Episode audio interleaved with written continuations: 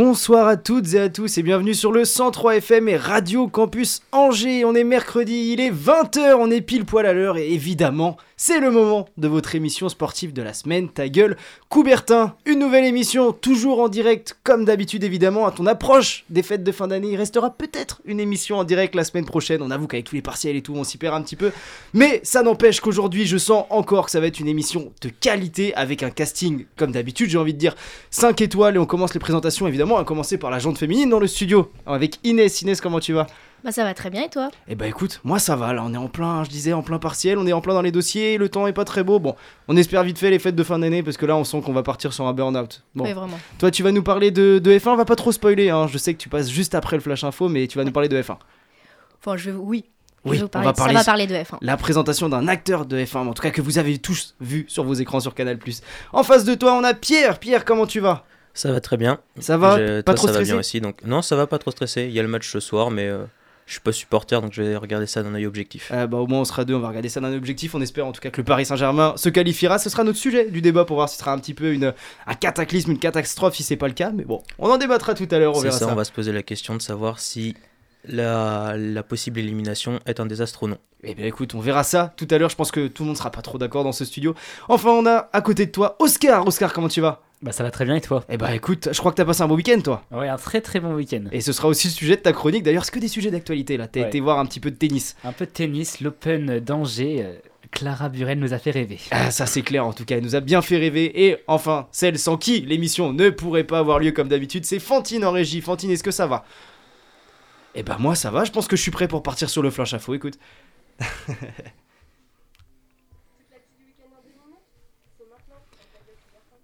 On va évoquer du foot, du rugby, du basket, du, hockey aussi, mais on commence tout d'abord par les pelouses angevines et du football, où on va pas épiloguer sur la nouvelle place de leader du SCO qui est enfin passé devant Monstin de la Valois. Enfin bon, c'était mardi dernier tout ça, ce week-end, c'était Coupe de France et dans des conditions difficiles, les Angevins ont assuré l'essentiel et sont sortis du piège au Plessis-Robinson, un club de R1 francilien. Avec une équipe fortement remaniée et longtemps tenue en échec, le SCO s'est finalement imposé 2 buts à 1 pour amener la qualification en 32e de finale de Coupe de France. Au prochain tour, les joueurs d'Alexandre Dujeu ont hérité d'une Ligue 1 et se déplaceront à Brest. Un tirage pas si simple chez une des bonnes surprises de cette saison. Et ils ont désormais rendez-vous ce samedi avec de la Ligue 2 et un déplacement du côté de 3. Du côté du score rugby, les troupes de Victor Vara pré- préparent le déplacement au rugby club Beaulois dimanche prochain et après leur courte victoire 20 à 17 à l'extérieur ce week-end contre le RC Saint- Saint-Sébastien Basse-Goulen, les Scoïs sont désormais à la troisième place de Fédéral 3 et souhaitent ainsi continuer cette bonne dynamique avec un nouveau succès loin de leur base. Direction les parquets maintenant avec l'EAB et l'UFAB. Et après une défaite dans le derby à domicile face à Nantes, le AB devait retrouver le succès en déplacement à Rouen, promu en Pro B cette saison. Pris à la gorge et bousculé d'entrée de jeu, les troupes d'Ali Bouziane n'ont jamais réussi à contrecarrer des Rouennais inspirés en attaque et se sont finalement inclinés une nouvelle fois, cette fois-ci sur le score de 103 à 88. Prochaine journée ce vendredi avec la réception de Paula Cortez à Jean Bouin. Du côté de l'UFAB, les Angevines enchaînent les résultats positifs en LFB après l'élimination en Coupe de France. Et face à Charleville dimanche, l'UFAB a largement dominé la rencontre grâce à son collectif. Et avec 99 points, les joueuses d'Aurélie Bonon ont enregistré le plus beau carton offensif de la saison pour finalement s'imposer 99 à 61. Elles sont actuellement 7ème avec 3 points d'avance sur la lanterne rouge. Et évidemment, on leur souhaite bonne chance puisqu'elles jouent actuellement en Pologne en 16ème de finale d'Eurocoupe et elles sont dans le troisième carton menées de 4 points 48 à 44. On fera des petites évolutions au fur et à mesure de l'émission. En tout cas, on leur souhaite bonne chance. Changement de salle et direction le Hara où le SCO Handball devait négocier un piège à la maison avec la réception de Sarrebourg, lanterne rouge du championnat. Favori sur le papier, le SCO espérait renouer avec la victoire. Et pourtant, tenu en échec dès le début du match, les joueurs d'Issamtej ont encaissé un troisième revers consécutif à domicile, cette fois-ci sur le score de 24-25, et ils laissent ainsi passer une chance de prendre leur distance avec la queue du classement.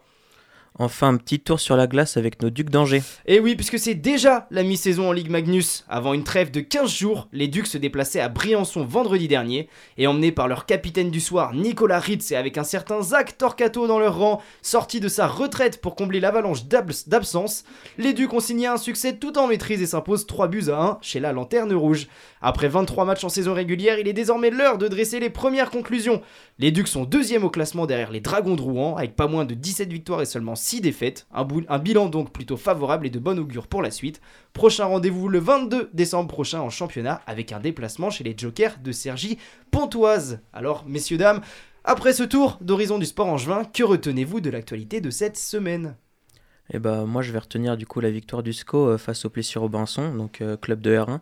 Donc euh, anciennement c'était un club où Jérôme Roten euh, du, de RMC, ancien du PSG, avait entraîné. Et euh, donc là, euh, victoire de 1, donc ils sont pour les 32e qualifiés. Là ils joueront Brest, ils seront clairement pas favoris, puisque Brest est une très bonne équipe de Ligue 1. Surtout à l'extérieur. Ouais, ça joue très bien. Euh, le Doiron est vraiment pas mal, mais c'est la coupe, donc ils ont toujours leur chance. Comme on dit, il y a toujours un, un petit peu de magie de la coupe. Tu l'as dit, Plessis-Robinson, des conditions un peu particulières aussi. On sait que c'était sur un terrain synthétique, chose dont on n'a pas forcément euh, l'habitude le SCO en Ligue 2. C'était également euh, tout, tout du match piège, hein, on peut le dire, un club de R1 qui a envie de se faire un, un club de, de Ligue 2. Ils étaient menés au score au bout de 5 minutes, d'ailleurs, et Ouais. délivrés seulement dans le, dans le dernier quart d'heure. Bon, c'est vrai que c'est une, une qualification qui est quand même, euh, on va dire, entre guillemets, normale, et aller taper une Ligue 1, pourquoi pas, au, au prochain tour. Bah, on leur souhaite, sachant qu'il y a eu des bonnes nouvelles récemment. Ils sont premiers de Ligue 1. Il y a eu la prolongation de Baoya. Bon, c'est que pour 2026, mais ça reste quand même une, euh, la sécurité d'un bon espoir. Donc euh, honnêtement, euh, tout va bien pour l'instant. Et puis même si ça me fait mal de le dire, hein, le, SCO qui retrouve sa, sa place de, de leader de Ligue 2 après 16 journées, bon c'est un petit peu dans les ambitions qui étaient, qui étaient affichées aussi d'aller rechercher directement la Ligue 1. Ouais, mais ils ont qu'un point d'avance. T'as le temps d'espérer encore. Ah j'ai le temps d'espérer, bon quand je vois le calendrier de, de- de mon club ça va être un petit peu plus compliqué, en tout cas la trêve arrive très vite aussi, ça va Mhm. être euh, l'heure des, des premiers bilans aussi pour, euh, pour le SCO, on l'a fait pour les Ducs justement euh, avec, euh, avec ce bilan de, de 17 victoires et seulement 6 défaites. Le SCO aussi affiche un très bon bilan, on sent que voilà, sur tout ce qui est sport collectif, on va parler un petit peu de basket après, pour l'instant tous les voyants sont au vert en tout cas sur Angers. Surtout, ce qui est bien, c'est que, oui, comme tu dis, le hockey, donc euh, ils sont deuxième derrière Rouen. Mm. Et comme le SCO, donc on a deux clubs euh, en juin qui jouent le haut du classement cette année. C'est vrai, et puis voilà, on a toujours ce débat là depuis deux ans avec, euh, avec les Ducs d'Angers. On se dit est-ce que c'est la bonne? Est-ce que ce sera cette saison-là? Bon, on se retrouve souvent au mois de mars avec les, les mêmes débats. C'est d'ailleurs Andreas, hein, on, on l'embrasse qui nous fait toujours les débats. Est-ce que c'est une saison ratée ou pas pour, euh, pour les Ducs? Voilà, on espère. Il reste plus que le championnat. Franchement, euh, on peut. C'est quand même une saison qui est satisfaisante. On est deuxième, Effectivement. derrière les Dragons Rouen. Franchement, euh, on peut en dire que du bien après avoir les playoffs. C'est ça. Si on réussit euh, à faire mieux. C'est toujours, c'est toujours un peu le problème hein, avec les Ducs. hein. C'est toujours bien placé en saison régulière, puis une fois arrivé les playoffs, un petit peu plus compliqué. C'est ça. Bon, on voit également qu'il y y a énormément d'absences. Bon, on va passer un peu rapidement aussi sur, euh, sur euh, l'UFAB qui joue en, ce moment. On le sait, la semaine dernière, euh, c'était Justin dans l'émission en direct qui nous donnait le score en Coupe de France. Bon, elles sont passées largement à côté la semaine dernière. Des résultats positifs en championnat. Là, forcément, en Eurocoupe, le match aller a l'air un petit peu, un petit peu plus compliqué en Pologne. Bon, en tout cas, on, espère que d'ici la fin de l'émission, elles arriveront à, à recoller au score. Voilà, toujours 8 points d'écart entre les deux équipes. Bon, on, on va, on, va, on va essayer de suivre tout ça. Ça y est, c'est- l'heure, c'est l'heure Inès. On va faire une petite, euh, une petite présentation. T'as eu la chance, je pense, et, et l'honneur d'aller interviewer, en tout cas, euh, un acteur de la F1, on peut le dire, un acteur à Ouais, part entière, qui apparaît sur nos écrans quand on regarde la F1. C'est ça, bah, Franck Montagny, du coup, qui est consultant à Canal+, enfin, ça, je vais, je vais vous le dire dans l'interview, du coup, mais du coup, j'ai pu l'interviewer euh, pour avoir son avis sur un peu la saison 2023 et, et comment ça va se passer en 2024. Donc là, tu as réalisé l'interview cet après-midi, c'est ça? C'est ça. Eh ben écoutez, on n'a plus qu'à écouter tout ça, et puis on se donne rendez-vous juste après cette interview. Franck Montagny, vous êtes actuellement consultant sportif en Formule 1 chez Canal+. Vous êtes avant tout pilote automobile. Vous avez pris le départ Ouais. de 7 Grands Prix en Formule 1 avec l'équipe japonaise Super Aguri en 2006. Vous avez également couru en endurance et en Formule électrique. Donc je vais vous poser quelques questions sur la saison 2023 de Formule 1 qui s'est terminée il y a peu, donc pour avoir votre avis sur euh, différents points. Mhm. Sur cette saison 2023, alors certes, Red Bull dominait sur toute la saison, mais on a quand même pu voir de belles batailles entre les écuries qui suivaient. On peut penser par exemple à Ferrari et Mercedes qui étaient très proches en championnat, à seulement 3 points d'écart à l'arrivée. Alors selon vous, Mhm. quelle écurie à part Red Bull nous a montré euh, la meilleure progression, la meilleure évolution euh, cette année? La meilleure évolution, clairement, et sans partage, c'est McLaren. Euh, parce que McLaren ont démarré la saison avec une voiture vraiment mal née. Euh, comme, comme ça arrive hein, parfois, on a vu le cas avec, Mer- avec Mercedes, on a vu le cas avec plein d'autres écuries. Mais McLaren a eu l'audace et la, la franchise de nous prévenir, de prévenir tout le monde dans le sport automobile qu'il s'était loupé. Et qu'il leur faudrait quelques courses pour euh, pour remonter la barre et pour revenir. Alors quand tu es dernier, enfin dernier, quand tu quand tu te classifies 17e, 16e sur les premiers grands prix, euh, je donne des chiffres en l'air parce que je me rappelle pas, mais c'était à peu près ça leur place.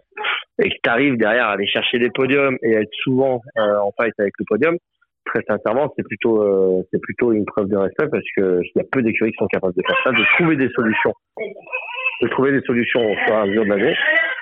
Et, euh, et, là, franchement, euh, c'est McLaren qui a vraiment assuré quoi. Euh, c'est clairement l'écurie qui a le plus euh, performé sur cette année en termes de, de progression.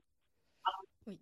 En 2023, à part Nick De Vries et Liam Lawson qui n'ont pas couru toute la saison, nous avions deux rookies sur la grille, Logan Sargent et Oscar Piastri, qui ont tous les deux une saison mhm. très différente. Donc Piastri a brillé en montant quand même deux fois sur le podium. en revanche, Sargent ne marque qu'un seul point. Alors certes, il conduisait des mhm. voitures très différentes, mais est-ce qu'on peut dire que cet écart de performance n'est lié qu'à la voiture et comment Ah oui, non, enfin, ce n'est pas lié qu'à la voiture. On a deux pilotes très différents sur le, sur le point de vue euh, expérience. Il euh, faut savoir qu'Oscar Piastri, c'est un extraterrestre. C'est vraiment un pilote où on a rarement vu une telle progression, une telle, euh, une telle aisance. C'est-à-dire qu'en règle générale, dans l'ancien, dans mon temps, c'est-à-dire l'ancien temps, mais à mon époque, on disait qu'il faut une année pour apprendre, une année pour gagner dans chaque catégorie. Oscar Piastri, il faut savoir qu'il est sorti du karting, il est rentré en monoplace. La première année, il a gagné en Formule 4. La deuxième année, il a gagné le championnat du monde de Formule 3. La troisième année, le championnat du monde de Formule 1, de Formule 2, pardon. Et là, il est en Formule 1 et pour la première année, il fait des podiums. Donc, clairement, des phénomènes comme ça, on en voit peu. Mais, à son avantage, comme il a été pilote Alpine avant de rentrer chez McLaren, pendant un an, en tant que troisième pilote, je sais pas quoi, Alpine l'a fait rouler énormément rouler. Il a fait presque 8000 km dans la voiture, entre, entre, pendant sa saison vide. Donc, il a été bien formé à la Formule 1 bien plus qu'un Logan Sargent a été, a été formé à la Formule 1 parce que lui roulait en Formule 2 encore l'année dernière. Bah, du coup, comment est-ce que vous qualifieriez la saison de ces deux pilotes? Parce qu'elles sont. Enfin, bah, excellent. pas exceptionnel, mais génial et c'est ce qu'on attendait de la part d'Oscar Piastri. Euh, très décevant de la part de Logan Sargent. Parce qu'un pilote qui n'est pas très performant, qui apporte un peu de budget parce qu'il a des sponsors, bon, ça va, parce qu'on on sait que euh, les pilotes, sont, enfin, à un moment donné, on n'est plus capable de gagner 5 dixièmes par rapport à d'autres pilotes. C'est rare. Euh, par contre, euh, avec de l'argent, on est capable de développer une voiture qui gagne 5 dixièmes. Donc un pilote qui apporte de l'argent peut compenser son talent. Mais là, en plus de c'est le problème de Sergent, c'est qu'il a cassé beaucoup de voitures, qu'il a fait beaucoup d'accidents cette année. Et ça, ça, ça passe pas. Donc maintenant, on va parler d'Alpine, notre écurie française qui termine à la sixième mhm. place du championnat. Donc alors, mhm. euh, Alpine a connu d'importants changements dans sa direction cette année avec le, départ par exemple du directeur d'équipe, directeur sportif et d'autres encore.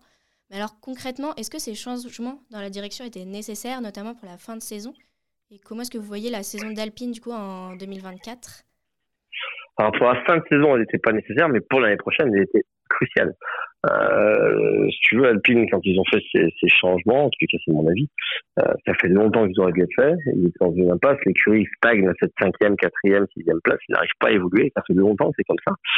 Euh, donc là, il fallait vraiment que ça change. Et ils ont recruté un directeur euh, technique qui est Bruno Famin, personne avec qui je travaillais chez Peugeot Sport, euh, et qui a vu le problème et qui a dit ouais je coupe. Euh, il a sauté les, directeurs et aujourd'hui on, on peut réinstaller euh, une certaine harmonie, une certaine façon de travailler chez Alpine, euh, une certaine motivation. Mais la problématique, c'est que quand tu vires deux personnes, pour en rentrer deux autres, il faut attendre un an et demi. Parce que tu as des contrats qui sont cloisonnés par rapport aux autres écuries. Donc si tu as un mec qui vient d'une autre écurie, pour clause de non-concurrence, il faut attendre un an et demi. Donc c'est compliqué de vraiment remodeler les écuries rapidement. Et il va falloir un petit peu de temps à Alpine, mais je pense que 2024 devrait être mieux. Et 2025 devrait être très bien. J'espère pour eux donc en parlant de la saison 2024, bah, il y en aura 24 Grands Prix de prévus. Et 24 Grands Prix, c'est tout de mhm. même 5 de plus qu'il y a 10 ans en 2014. à votre avis, est-ce que c'est trop pour les pilotes et leurs écuries? Et pourquoi? Alors pour les pilotes, ça va. Parce que ça fait que 24 compétitions dans l'année. Euh, donc tu as du temps. Il ne faut pas oublier que les pilotes, c'est quand même le top du top du sport automobile. Donc ils voyagent dans des très bonnes conditions, sont dans des très beaux hôtels. Euh, ils n'ont pas l'impératif de travailler sur les voitures toute la nuit, tout comme ça. Donc pour eux, ça va. Et pour les mécaniciens, par contre, ça va être, ça va être très dur. Et il y, aura certainement des, des, shifts, des équipes différentes, euh, parce que parce qu'il faut tenir compte. En fait, tu as beaucoup de décalage horaire, tu as des allers-retours. Les mécaniciens, ils voyagent en classe économique, hein, pas en classe business. Donc ça les fatigue un peu plus, tu vois. Euh, et quand, quand, quand tu fais trois courses d'affilée, enfin trois courses, trois week-ends de suite, quand t'as Mexique, Qatar et, Las Vegas, bah, ça fatigue. Donc cette année, on a pu suivre une saison de Formule 2 incroyable avec notamment un champion français, donc Théo Pourchère. Mais il n'a pas eu de place en Formule 1. On le verra donc en 2024 au Japon chez Toyota en Super Formula. Est-ce que vous pouvez nous expliquer en quoi ce championnat consiste et est-ce que le passage par ce championnat japonais est une bonne chose pour lui? Ouais, c'est une très bonne chose. C'est une très bonne chose qu'il n'y a pas de place en Formule 1. Théo, il aurait pu avoir sa place en Formule 1 s'il avait gagné le championnat. Euh, c'est pas gentil ce que je veux dire, mais on sait tous s'il avait gagné le championnat un peu plus tôt dans le sens où s'il avait impressionné avec plus de victoires, il avait la main sur le championnat quand même, il aurait pu gagner plus tôt, mais il a fait des bêtises. Donc du coup, ben, Alpha ont re-signé un pilote, qui est Juan Guccio, ils n'ont pas posé de temps, mais il avait la possibilité d'y aller s'il avait impressionné un peu plus. Du coup, quand on a quand on a plus cette opportunité, si on reste dans le giron un peu de la monoplace, parce que c'est quand même une monoplace qu'on va conduire en Formule 1, le Super Formule 1, c'est bien parce que c'est ce qu'il y a de plus rapide après une Formule 1. Il n'y a pas d'autre chose. L'IndyCar, la Formule 2, le machin, le truc, c'est tout derrière. La Super Formula, c'est ce qui se rapproche le plus proche d'une Formule 1. Euh, la difficulté, c'est que c'est que au Japon. Donc, bah, t'es un peu exclu. Donc, quand t'as l'habitude de travailler en Europe, bah, c'est, euh, un peu plus difficile. Tu parles de la famille, machin. Hein, c'est, c'est, un, c'est une expérience, en tout cas, mais je pense que ça sera prometteur pour, pour Théo.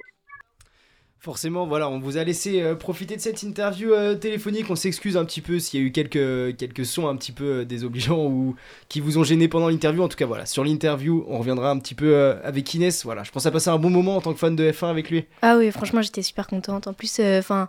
Il, est, fin, il a été pilote, il a, il a été dans plusieurs mm. catégories, tout ça. Donc, en fait, il a vraiment un regard d'expert sur le sujet. Enfin, il est au cœur de ça. Enfin, c'est toute sa vie. Donc. Euh. C'est vrai, c'est vrai. Et puis, bon, si tu l'as dit, si c'est un expert, est-ce que tu es d'accord avec ce qu'il a dit sur la saison de F1 ah, Franchement, oui. Ouais. Oui, oui. Oui, bah forcément. Il cite McLaren en tout cas comme euh, évolution. On l'avait dit aussi il y a deux semaines dans l'émission euh, qu'on avait fait ici à, TGC. Théo Pourchère, Ça conclut son, son interview d'ailleurs, notre, notre petit Frenchie qui part du coup, qui n'aura pas son, sa place en, en, Formule 1. Bon, je pense que comme il a dit, c'est ce qu'il y a peut-être de mieux pour lui. Oui, en fait, c'est vraiment euh, en termes de rapidité de voiture, l'entre-deux entre la F2 et la F1, hmm. donc la Super Formula. Donc, euh, bah, ça fait une petite transition. Et puis, euh, par contre, il, faut qu'il gagne, il faut qu'il gagne au Japon oui. pour, pour ensuite partir en F1. Et il faut qu'il gagne, faut qu'il gagne tôt. C'est ce qu'on retiendra ah aussi. Bah, il faut qu'il gagne euh, cette année. Voilà, il faut qu'il gagne le plus tôt possible. Espérons remporter le, plus de victoires. Bon, c'est vrai que nous, on est un petit peu, euh, un petit peu plus lointain, on va dire, que poursuivre la, la F1, même si bon, j'ai toujours un œil dessus hein, à chaque fois qu'il y a une course. C'est vrai que voilà, on m'a dit Franck Montagny, j'avoue, j'ai regardé euh, sur Google qui est-ce que c'était, et puis forcément bah, c'est un nom qui parle, donc on invite d'ailleurs nos auditeurs euh, à aller voir qui est euh, Franck Montagny sur, sur Google. Vous verrez tout de suite que dès que vous allumez Canal le dimanche et qu'il y a un Grand Prix, et eh ben vous le voyez directement. Donc, il est toujours là. Il est toujours là, de toute façon il est toujours près, des, près des écuries, donc voilà, en tout cas merci Inès pour pour cette interview. Ça fait toujours du bien d'avoir euh, l'avis d'experts à chaque fois, euh, surtout sur un, domaine. Donc, euh, en tout cas, si tu as apprécié le moment, c'est encore mieux. Donc, nous, on vous laisse tout pour l'instant avec la première pause musicale. De retour pour la deuxième partie de cette émission. Et qui dit deuxième partie d'émission dit forcément le débat, puis le quiz juste après. Et ce soir, c'est Pierre qui s'en charge. Et en plus, je crois que c'est un, sujet très très chaud, un sujet d'actualité. En effet, Hugo, ce soir, il y a un match d'un enjeu crucial. Le Paris Saint-Germain affronte le Borussia Dortmund ce soir à 21h pour jouer sa qualification à huitième de finale. Je vais simplement vous présenter le contexte de cette rencontre avant que nous puissions débattre. Le PSG se déplace à Dortmund en Allemagne, l'équipe première de la poule avec 10 points. Les Parisiens sont seconds avec 7 points, Newcastle et l'AC Milan ont tous les deux 5 points et s'affrontent en même temps que le PSG joue à Dortmund, c'est-à-dire ce soir à 21h. Si Paris gagne, il termine automatiquement premier de cette poule en passant devant le Borussia Dortmund. S'ils font match nul et que Newcastle gagne, alors Paris terminera troisième et sera reversé en Ligue Europa, la deuxième coupe européenne. Et si Paris perd, et qu'il y a match nul dans le même temps entre Naples, oh, entre Milan et Newcastle, alors le PSG sera qualifié. En bref, Paris a son destin entre ses mains s'il gagne. Par contre, s'il y a nul ou défaite, il faudra regarder alors ce qui se passe sur le terrain des adversaires. C'est pour ça que je vais vous poser deux questions. Est-ce que selon vous Paris va se qualifier? Et surtout, est-ce qu'à vos yeux c'est une catastrophe si Paris est éliminé dès les phases de poule? Alors pour euh, un petit peu contextualiser, voilà, y a on est dans du sujet chaud, du sujet euh, d'actualité. Il y a la compo du Paris Saint-Germain qui est sortie, bon une défense qui est habituelle avec Donnarumma dans les buts, Hakimi à droite, Marquinhos Skriniar dans l'axe, Lucas Hernandez le, français sur le côté gauche au milieu, c'est Manuel Ugarte qui est un peu sacrifié, mais c'est aussi une bonne nouvelle puisque ça signifie le retour de, notre, pépite française Warren Zaire Emery qui revient plus vite de blessure que prévu. Il sera accompagné au milieu de terrain du portugais Vitinha et de Lee Kang-in, alors que devant, c'est Bradley Barcola, le jeune joueur qui a été transféré de Lyon cet été et qui avait fait une très bonne entrée contre Newcastle, même s'il avait un petit peu pêché dans la finition, qui sera aligné côté gauche, où il jouera avec forcément Randall Colomwani dans l'axe et Kylian Mbappé. Pour revenir un petit peu sur euh, cette question que tu poses euh, pour ce soir, Bon, j'ai l'habitude un petit peu sur, euh, sur ces débats de dire que j'ai un peu peur pour le Paris Saint-Germain sur les matchs à l'extérieur. Voilà, je m'explique. Paris a toujours eu cette difficulté euh, sur, euh, sur les matchs importants à, l'extérieur. Bon, forcément, certains me citeront tout de suite euh, le match 4-1 qu'ils ont gagné à Barcelone il y a maintenant 3-4 ans avec un triplé d'Mbappé. Mais on se souvient que les matchs un petit peu couperés à l'extérieur comme ça, surtout face à une équipe en forme comme le Borussia Dortmund, même s'ils ont perdu ce week-end dans, le, dans le championnat allemand. Je sais pas pourquoi, ça, ça m'effraie un petit peu. On sent que le PSG est dépendant de son destin, mais pas trop non plus. Bah, c'est un match coup c'est toujours compliqué le match coup pour les Parisiens. Surtout, tu parlais de Manu Lugarte qui est pas là. il a fait un gros, gros début de saison. Mhm. Sincèrement, euh, beaucoup étaient impressionnés. Il y a eu beaucoup de, paroles négatives à son égard, à son arrivée, lors de son arrivée plutôt.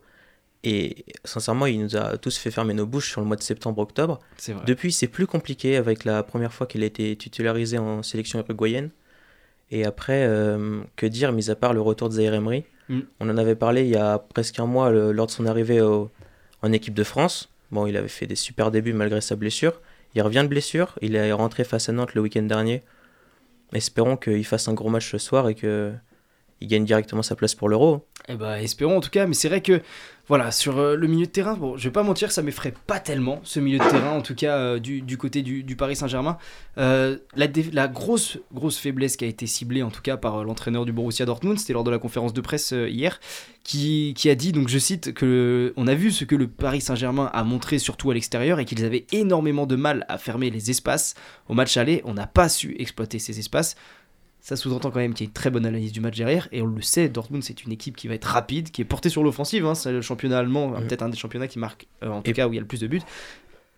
C'est le point, c'est le point positif d'un côté, le point faible de l'autre. Est-ce que justement, ça va pas être là aussi euh, un petit peu cette difficulté, d'autant qu'on sait que Milan Skriniar ne brille pas par sa vitesse en défense? Ah, il est très lent, mais c'est surtout en face, tu as des Adeyemi, des Moukoko, des mecs qui sont très rapides. Mm. Et si le coach Dortmund analyse qu'il y a des espaces à, à aller chercher parce que c'est pour une seule raison. Parce que les attaquants devant, surtout Kylian Mbappé, ne font aucun effort défensif. L'année dernière avec Messi c'était encore pire, cette année c'est que Mbappé. Mais c'est surtout que Colomuani et ce soir Barcola essaient de faire les efforts, mais parfois c'est pas dans les bons rythmes. Et mm. surtout, quand tu as un attaquant qui fait pas l'effort, là en l'occurrence Mbappé, il y a directement un décalage qui se crée et c'est mort. Ah, c'est clair, surtout sur ces, sur ces équipes-là, en tout cas, qui arrivent à, à, exploiter tous les espaces. Bon, on se souvient euh, au match aller, le PSG qui l'avait emporté 2 euh, buts à 0, qui avait entamé d'ailleurs sa saison européenne euh, au Parc des Princes. C'était avec un but de, Hakimi et forcément toujours de Kylian Mbappé. On espère un petit peu le, même scénario ce soir. Toi, Oscar, comment tu sens un petit peu, voilà, d'un œil extérieur, même Inès, hein, on le sait, hein, c'est voilà, vous suivez un petit peu le, football d'un regard un peu plus lointain. Est-ce que vous êtes un petit peu conscient aussi de l'enjeu ce soir pour le PSG ou? Bah, je pense que ce sera une catastrophe, bah, du moins pour eux et bah pour, euh, pour tout le monde, hein, je pense, c'est pour les, les, supporters, pour le club, si euh, ils perdent et s'ils sont relégués en, en Europa League. Mm. Euh, puisque il me semble, si je dis pas de bêtises, ça fait quand même 10 ans bah, du point, depuis l'ère Qatari qui sont, qui sont en Ligue des Champions. Donc ils n'ont pas retrouvé la Ligue Europa depuis très très longtemps. Donc du coup, je pense que ce serait une catastrophe. Du moins, ce serait une grosse déception de leur part. Et puis à la fois aussi, on le rappelle, euh, déception pour les supporters, tu l'as dit, j'ai beaucoup, beaucoup d'amis, euh, je pense, qui, sont, qui ont leur morale qui va être conditionné au match de soir pour le restant de la semaine. Ça, c'est un petit peu le défaut de tous les supporters de foot, on y met tout, tout notre cœur. Mais c'est aussi un petit problème euh, pour la France, on le rappelle, le coefficient UEFA. Euh, qui ouais, l'indice UEFA qui, est, qui, est, faible, parce qu'on a quand même perdu la, cinquième place qui a mm. été prise par les Néerlandais. On est en train de les distancer de plus en plus. La victoire de Lens hier a fait beaucoup de bien à, ce sujet. Maintenant, il faut que Paris confirme. Moi, euh, entre guillemets, j'ai réfléchi et euh, j'ai, euh, j'en ai parlé avec un ami qui est supporter de, du Paris Saint-Germain et il me disait, en soi, qu'on soit éliminé en décembre ou en février, ça change rien. Parce Ouais. que bon, c'est un, c'est un marronnier, mais euh, à chaque fois, le Paris Saint-Germain est très souvent éliminé dès février. Bon, mis à part la- l'année du Covid où ils sont allés jusqu'en finale face au Mm. Bayern de Munich. Mais je veux dire, le Paris Saint-Germain qui perd ce soir, ce serait une catastrophe, sincèrement, tant économique que sportive. Parce qu'il y a eu des gros investissements faits cette année. Bon, des investissements sur le mercato ne veulent, veulent pas dire que c'est directement Mm. une victoire parce qu'on on le sait, c'est pas l'argent qui fait gagner euh, directement. euh, les, les, grands, les, grands, les grandes compétitions, sinon Paris aurait déjà gagné la Ligue des Champions Oui, avec plusieurs toutes fois. leurs dépenses. Mais euh, j'ai envie de dire, ce soir, c'est Mbappé qui doit prendre ses responsabilités. Mm. C'est un des meilleurs joueurs du monde, c'est un des joueurs qui peut changer le cours d'un match. Et là, ce soir, on doit le voir. Les dernières prestations n'étaient pas très bonnes. Newcastle, sincèrement, il fait pas un bon match, mis à part le penalty qui, qui sauve le Paris Saint-Germain, clairement, parce que On- sinon, on ça peut le aurait dire. été bien plus dur Mm. de se qualifier. Genre, On peut Là, dire c'était que même, une victoire, ça aurait été compliqué. Mm. Alors que là, comme je l'ai dit, ils ont, ils ont leur chance entre leurs mains si y a victoire. Par contre, si c'est nul ou défaite, bah, faudra vraiment regarder ce que fait Milan et Newcastle. C'est ça en fait, c'est dans ce sens-là où je trouve que c'est un peu compliqué, parce qu'on a le côté où le PSG est entre guillemets maître de son destin, c'est-à-dire que s'ils gagnent ce soir, ils termineront premier de leur poule, et voilà, ils vont taper des équipes comme Copenhague, le PSV Eindhoven, sans faire offense à ces clubs-là, mais forcément en Ligue des Champions, le RB Leipzig, la Lazio, Porto, le Shakhtar Donetsk. Par contre, si tu fais match nul et que de l'autre côté, par miracle, il n'y a pas une victoire, tu te retrouves à affronter des équipes comme le Bayern Munich, le Real Madrid, Manchester City, le FC Barcelone ou l'Atlético de Madrid. Bah, sincèrement, quand tu vois déjà le match hier du Bayern face à United, où Mm. sincèrement, ils ont vraiment joué avec euh, pas grand-chose. Ils ont gardé beaucoup de force sous le pied. En première mi-temps, sincèrement, United, on les voit peu. Il n'y a que Antonio ou Garnacho qui essaient de faire des différences, et à chaque fois, ça finit par un geste d'énervement parce qu'on les connaît, ils sont sanguins. mais, euh, mais surtout, Uni- enfin, le, le Bayern, plutôt, ils sont Mm. hyper impressionnants. Le Real, ça passera pas. City, encore moins. Dire, si Paris termine second, sincèrement, ça va être compliqué. hein. Bah, elle, elle est là en fait, je pense. La, la deuxième question, c'est est-ce que, euh, quitte à être deuxième, là on va être, on va être dans le scénario voilà, où le, le PSG euh, termine deuxième, affronte un gros au mois de, au mois de février, est-ce qu'il vaut mieux pas terminer troisième et se servir de cette opportunité de la Ligue Europa, passer euh, l'ego, parce que voilà, on le sait, les footeux ont énormément d'ego, le Paris Saint-Germain en Ligue Europa, ça fait tâche, le Paris Saint-Germain éliminé de la Ligue des Champions, on connaît déjà le titre demain sur l'équipe, la une, euh, fiasco ou je ne sais quoi. Mais est-ce que finalement, quand on se retrouve, voilà, on l'a dit, tu as un ami à toi euh, parisien, et euh, je pense que tous les amis parisiens de nos entourages nous diront de toute façon en février, c'est comme d'habitude, euh, c'est le pire match de nos vies, mais chaque année, on a l'impression que c'est comme Netflix, ça revient à chaque fois. Est-ce que vaut mieux pas aller peut-être aller voir ailleurs, aller voir cette Ligue Europa? On a énormément de clubs qui ont brillé en Ligue des Champions euh, par le passé, que ce soit l'Atlético, Chelsea ou des équipes comme Arsenal aussi, qui ont été des, des grands acteurs de la Ligue des Champions et qui, ont été, qui sont passés par cette Ligue Europa et qui ont gagné dans les années récentes cette Ligue Europa pour justement aller gagner un trophée qui manque d'ailleurs un trophée européen à la France, parce qu'on va pas se mentir que d'entendre l'Olympique de Marseille nous dire on a gagné l'étoile, c'est beau, mais on manque aussi de Coupe d'Europe. Mais imagine, on, on la perd cette Ligue Europa. Ah oui, mais là, il y a des... récemment, il y a eu des contre-exemples, c'est le Barça. Deux ans d'affilée, ils finissent troisième. Sincèrement, c'est vécu au pays et en Europe comme une grosse honte. Mm. Parce que tu vois, si Paris finit second, en soi, ils sont qualifiés.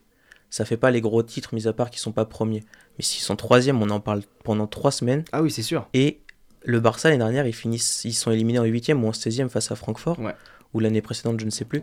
Mais euh, sincèrement, euh, j'ai envie de vous dire, euh, si Paris termine troisième, c'est vraiment la honte. Alors t'as as raison, je pense que on peut déjà anticiper avec les questions que tu nous as posées sur le débat. Je pense que tu peux les envoyer directement à l'équipe du soir. Que si ce soir il y a défaite du PSG, le- la question sera est-ce une catastrophe que le Paris Saint-Germain soit éliminé? Forcément, tous les journalistes Ouais, je diront pense que oui. raison, ce sera clairement ce mot-là utilisé. Ce sera catastrophe ou fiasco. Je pense qu'on peut lancer les paris sur la une de demain. Ce sera certainement un des deux.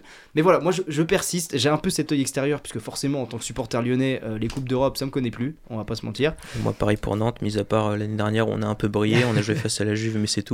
Mais voilà, en tant que, en tant que supporter un peu extérieur, supporter aussi des, des clubs français, bon, on va pas se cacher que dès la fin de l'émission, on ira regarder euh, ce, match du Paris Saint-Germain. Je sais pas euh, si, voilà, on va pas se mentir que par ego, est-ce qu'il vaut mieux pas finir deuxième et sortir lors des huitièmes de finale? Ça fait énormément, enfin ça fait très longtemps que le PSG n'a pas fait un parcours hormis, euh, le, le- on va dire la période Covid en 2020, ou même Lyon a fait un parcours et s'est retrouvé en demi-finale. Ou est-ce qu'il faut mieux pas justement aller jouer cette compétition à fond de la Ligue Europa?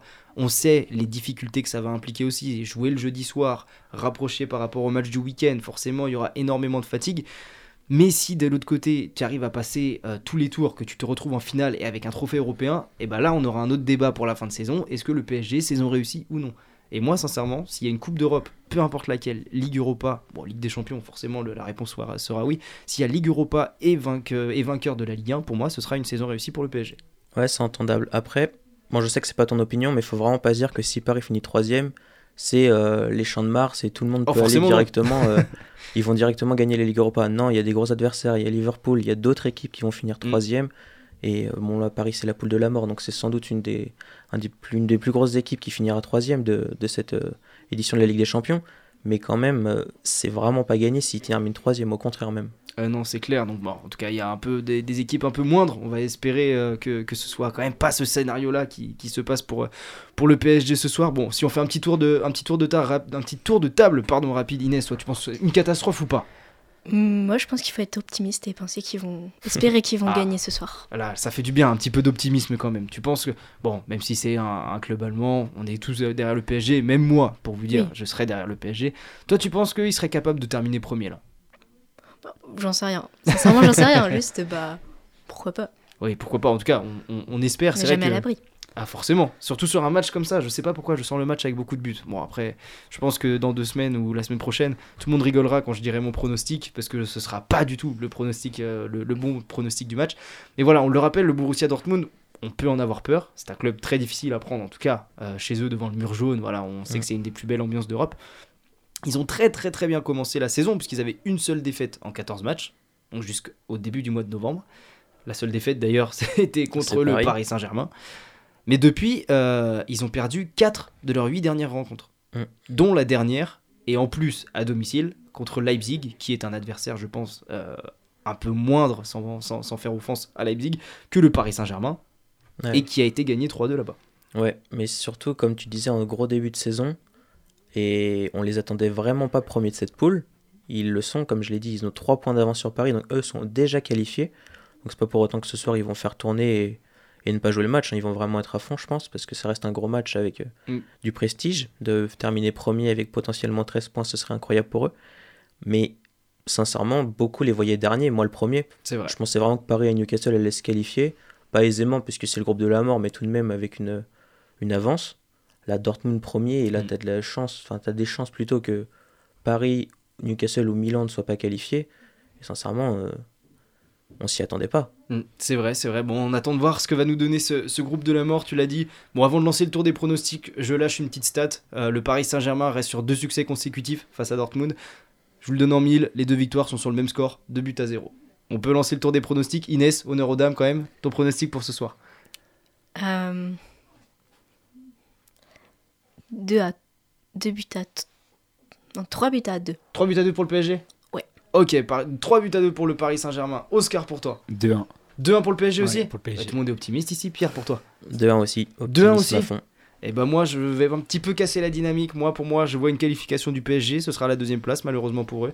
Mais moi je vois un match nul, deux buts partout. Deux buts partout. Des voilà. buts quand même.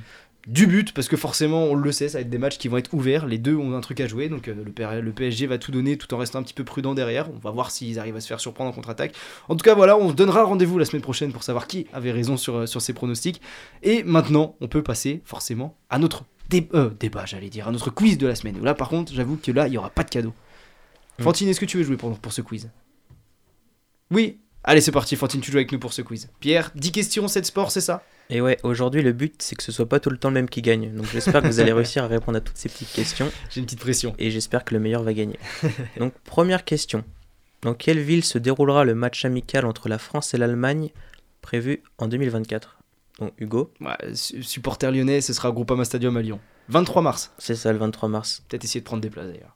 On te le souhaite. Le 23 mars pour affronter l'Allemagne. France-Allemagne, décidément, c'est un peu le, le thème ce soir.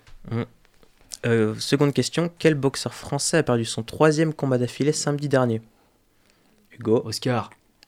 Tu le sais pas? Oscar, tu l'as? Là, je l'ai pas. Ah, Tony Yoka. C'est ça. oui Et entre guillemets, je vais pas vous mentir, bon, je donnerai mon avis euh, très rapidement, c'est Un peu mérité. Il s'est vu, je pense, un peu trop beau. Donc, Ouais, euh, il était complètement étonné d'avoir perdu, alors que Ouais. sincèrement, euh, il a juste euh, donné des coups de pied tout le long. Ouais, donc, ouais, euh, je il pense pouvait que- pas s'attendre à gagner. il s'est il s'est vu un peu trop beau dans sa communication quand il a commencé sa carrière. En plus, je l'ai vu la vidéo. Tony Yoka, ouais. Troisième question. En biathlon, quel athlète norvégien a remporté la première victoire de la saison sur la poursuite d'Oshfilzen ce week-end? Oh, j'ai regardé en plus, mais j'ai oublié. J'en connais qu'un seul. Ouais. Je vais te dire Johannes Beu. Hum, Je te l'accorde parce que c'est lui. Ah, c'est lui Alors là, attendez, C'est le plus là. connu, mais c'est sa- c'est la première victoire de cette saison, donc euh, eh bah, fallait le notifier. fallait- bah, forcément, Johannes Beu. Je serais incapable de donner son prénom par contre. Moi non Déjà c'est un nom compliqué. c'est ça. Euh, quatrième question. Qui est le second buteur lensois hier lors du match entre Lens et Séville? Ah, si. Hugo 96e Angelo Fugini. Ouais, Passe de Florian Sotoka. C'est ça. Allez, les mais- questions sont faites pour Hugo. Non, non, allez, Non, tu m'as- mis du biathlon là-dedans. Non, non, ouais, je, vrai. je Euh, joué pour euh, Johannes Bo. Actuellement, c'est les championnats du monde de handball féminin. Les. Françaises sont qualifiées en demi-finale. Mais face à qui ont-elles gagné? En quart de finale? Oui. Ah, Puisqu'elles sont qualifiées pour les demi-finales. T'as des euh, Ah, propositions? Attends, attends, moi je. Euh, Je sais pas. Je, je fais une proposition. Après, je suis éliminé si vous voulez. Euh, la. Norvège. Non. Ok, C'était en phase de poule. t'es éliminé. Allez hop. Euh, En phase de poule, elles ont battu la Norvège 24-25. Mais je savais pas que si c'était justement pour la suite du tour. Ok, je suis éliminé. Sur le... Je me tais là-dessus. euh, à la limite, je peux, on peut faire un, un- enfin, une question multiple. un- une question Ouais. choix multiple. Allez, Ouais. vas-y. Alors, euh, les Pays-Bas, la République tchèque ou la Suède? La République tchèque. La Suède. Euh, les Pays-Bas. Eh ben, il n'y a qu'une bonne réponse, c'est la République tchèque. C'est Fantine Oh, j'en reviens pas, Fantine, bien joué. Moi, je, je ne sais que répondre aux questions multiples. C'est- Sixième question. Quelle est l'équipe première du classement du top 14 en rugby? Euh, Hugo, tu l'as? Le stade français. C'est faux. Ah Montpellier? Non. Oh, Ils sont dans les derniers, Montpellier.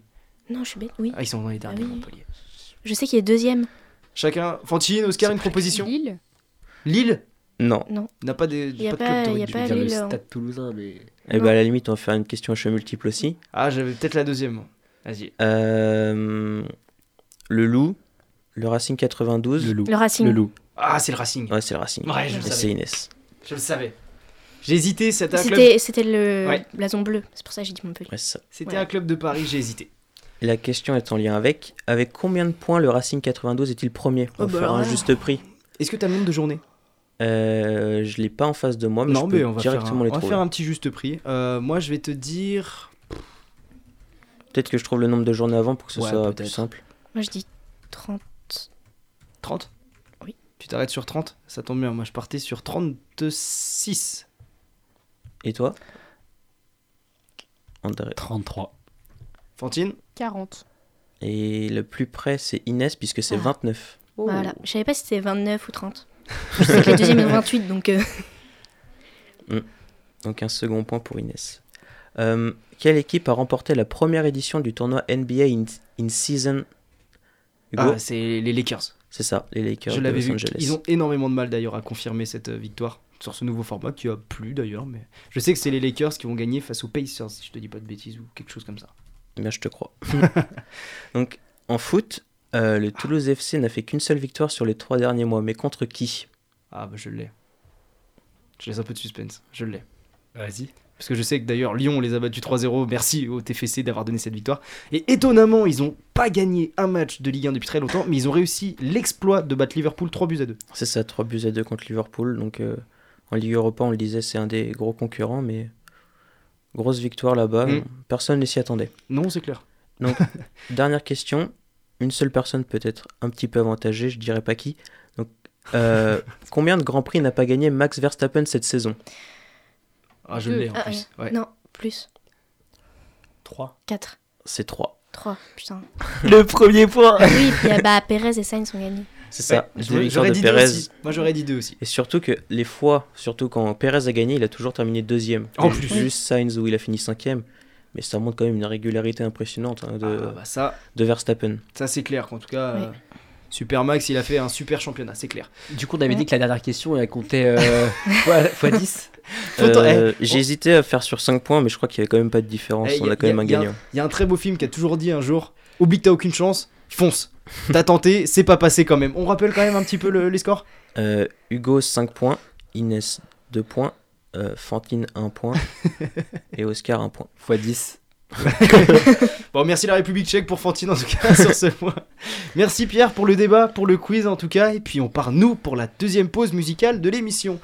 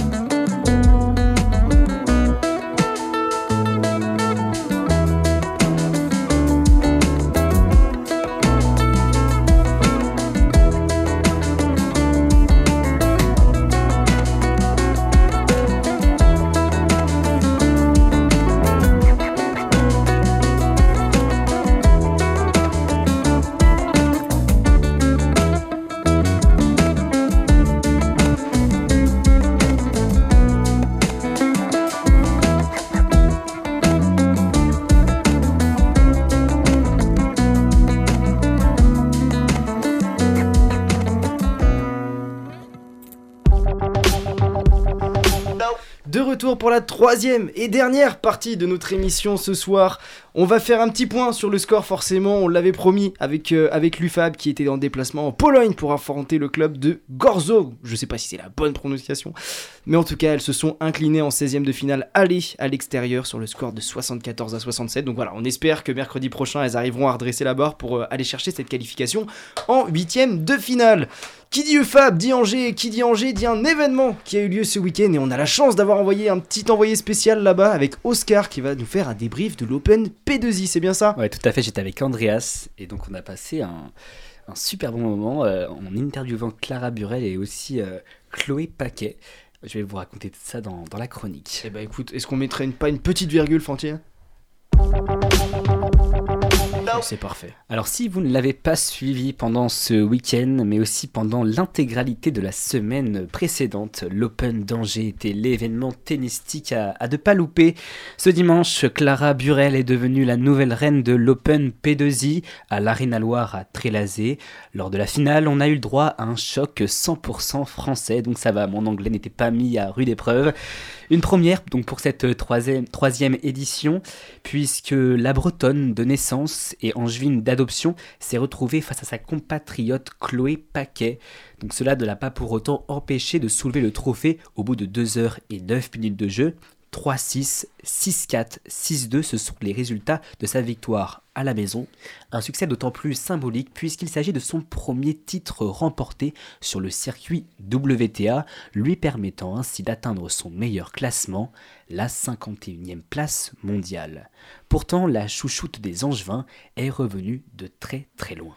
Alors, est-ce que tu peux nous résumer en, en quelques mots cette finale qui avait l'air palpitante? On pourrait même qualifier cette finale de renversante, digne des plus grands retournements de situation. Mené un 7 à 0, puis briqué d'entrée dès le deuxième set, tout semblait perdu pour Clara Burel. La tête de série numéro 2 ne trouvait aucune solution face au coup droit remarquable de Chloé Paquet, 186e mondiale. Mais quel a été son secret pour prendre l'avantage? La joueuse de 22 ans a répondu au micro de Ta gueule Coubertin. J'ai essayé de rester dans le match et de rester positive à chaque fois et de me battre sur toutes les balles pour pas avoir de regrets à la fin, gagner ou perdu. Je sortais du cours avec cette satisfaction d'avoir tout donné. Et oui, Je savais même avoir tout donné, prendre des risques, ça a porté ses fruits pour Clara Burel. Menée 4 jeux à 3 lors du deuxième acte, Clara Burel est devenue en fait davantage entreprenante dans ses frappes. Elle a briqué une première fois paquet, puis a remporté son jeu de service, avant de la briquer à nouveau et de remporter ce fameux deuxième set. La native de Rennes, diminuée par une blessure à la cuisse, s'est alors confiée sur cette manche, loin d'être de tout repos. Je savais même avant le match que ça allait être euh, compliqué, mais que bah voilà, j'allais tout donner et, faire tout, euh, tout mon possible pour essayer de remporter ce match. Je me suis vue plutôt finaliste que vainqueur au cours du match, mais euh, j'ai vraiment tout fait pour essayer de renverser la situation. Et renverser la situation, c'est ce qu'elle a fait, puisqu'en seulement une vingtaine de minutes, elle mène 5 jeux à 0 avant de s'imposer finalement 6 jeux à 2. Et sa saison alors, est-ce qu'elle a été à l'image de sa semaine? Et donc pour vous mettre un peu en contexte, l'année 2022 de Clara, ça a été synonyme de calvaire. Elle a multiplié les blessures, s'est séparée de son entraîneur et s'est même retrouvée éjectée en dehors du top 100, plus précisément se plaçant à la 135e place mondiale. Et donc pour répondre à ta question, sa saison, elle a bien évidemment été à l'image de sa semaine. À l'instar de son match contre Chloé Paquet, Clara Burel, elle a redoublé d'efforts cette année, à commencer par sa victoire à Montpellier en juillet dernier. Alors pour préciser, c'était un tournoi ITF et non pas un tournoi WTA. Puis deux semaines plus tard, elle s'est été hissée jusqu'en finale à Lausanne en Suisse, le tout sans coach attitré, et donc une organisation peu commune pour euh, une joueuse si prometteuse, mais qui a finalement porté ses fruits. Alors, euh, vu qu'on est en fin de saison, quels sont ses objectifs pour 2024 Et donc qui dit 2024 dit Jeux Olympiques de Paris. Se qualifier sera alors le prochain objectif de la première française à avoir remporté l'Open d'Angers. Chaque comité national olympique aura la possibilité de qualifier jusqu'à 12 12 joueurs, pardon, 6 par genre, dont 4 pour euh, les épreuves en simple. Et donc pour l'instant, c'est donc plutôt bien parti, puisqu'aujourd'hui, Clara Burel est la troisième meilleure joueuse de tennis, bah, du tennis français, derrière Varvara Glacheva, 43e mondiale, et Caroline Garcia, bien évidemment, 20e mondiale. Alors forcément, tu étais sur place. Ton sentiment, toi, est-ce que tu penses que les JO, c'est bon pour elle? Franchement, il y a moyen. Franchement, elle, elle nous a vendu un peu du rêve. Alors au début, euh, Chloé Paquet menait et vraiment maîtrisait son jeu, c'était euh, vraiment remarquable. Euh, elle, elle faisait vraiment très peu de fautes pour le coup. Et Clara, elle s'est réveillée. Elle s'est réveillée à la moitié du deuxième set. Et on l'a vue beaucoup plus entreprenante, que ce soit dans ses amortis.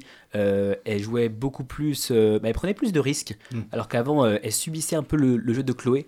Et franchement, si elle, elle joue son, son jeu comme elle l'a fait cette semaine et lors de cette finale aussi, franchement, il y a possibilité de qu'elle aille loin. Oui, parce que tu, tu l'as dit, des chiffres un petit peu, euh, un petit peu effarants quand même. 135e place mondiale euh, à l'aube de démarrer euh, cette, cette saison. Et désormais, grâce à cette victoire, la première en plus à Angers pour une Angevine sur le circuit WTA, rien de plus symbolique en plus pour Clara Burel, qui est membre de la Dalle Angevine, et je pense qu'elle symbolise très bien sur cette finale ce mot de la Dalle Angevine, parce qu'elle a été chercher cette victoire, et elle se retrouve désormais 51e mondiale et 3 joueuse française. Je pense que c'est pas rien pour elle. Clairement, elle a, bah, c'est son meilleur classement de carrière. Elle revient de très très loin et franchement, euh, et en plus gagner à la maison, gagner à Angers, c'était surtout ça. c'était symbolique pour elle. En plus, c'est son premier titre sur le circuit WTA.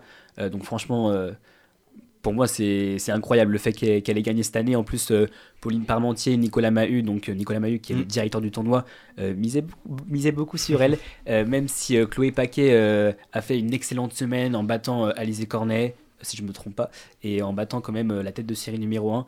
Euh, donc franchement, il y avait un très très beau plateau de jeu cette année, et donc en espérant revoir Clara Burel euh, l'année prochaine, puisque en fait euh, les deux premières éditions auxquelles elle avait participé euh, de l'Open d'Angers, elle avait, elle avait été éliminée en quart de finale, donc à chaque fois c'était toujours la petite déception, Et là, cette année, euh, elle a réussi à soulever le trophée. Eh ben, cette année, elle a été au bout. En tout cas, voilà, tu nous as bien teasé. Maintenant, j'ai envie d'y aller l'année prochaine. Ça, c'est clair. On va essayer de suivre ça. On espère qu'elle remettra son jeu, euh, son, titre en jeu, pardon, euh, à domicile. En tout cas, merci Oscar d'avoir été recueillir cette, réaction directement sur place. Ça fait toujours plaisir d'entendre les sportifs eux-mêmes, eux-mêmes, pardon, nous faire un, débrief de leur match. Voilà, on espère que tu as, apprécié en tout cas cette finale, d'aller voir ce show, je pense, à l'Arena Loire. Nous, il est l'heure de conclure notre émission. Si vous aimez notre travail, n'hésitez pas à nous soutenir en faisant un don à Radio Campus Angers sur notre page Hello Asso. Vous pouvez également nous suivre sur nos réseaux sociaux Radio Campus Angers sur Facebook et Instagram, mais également sur les réseaux sociaux Twitter ou bien encore Instagram de euh, Ta Coubertin. Il y a toujours un petit peu d'animation pour les soirs d'émission. En tout cas, il me reste plus qu'à vous souhaiter un bon match pour les fans du PSG ou même les fans de football et une bonne soirée à toutes et à tous.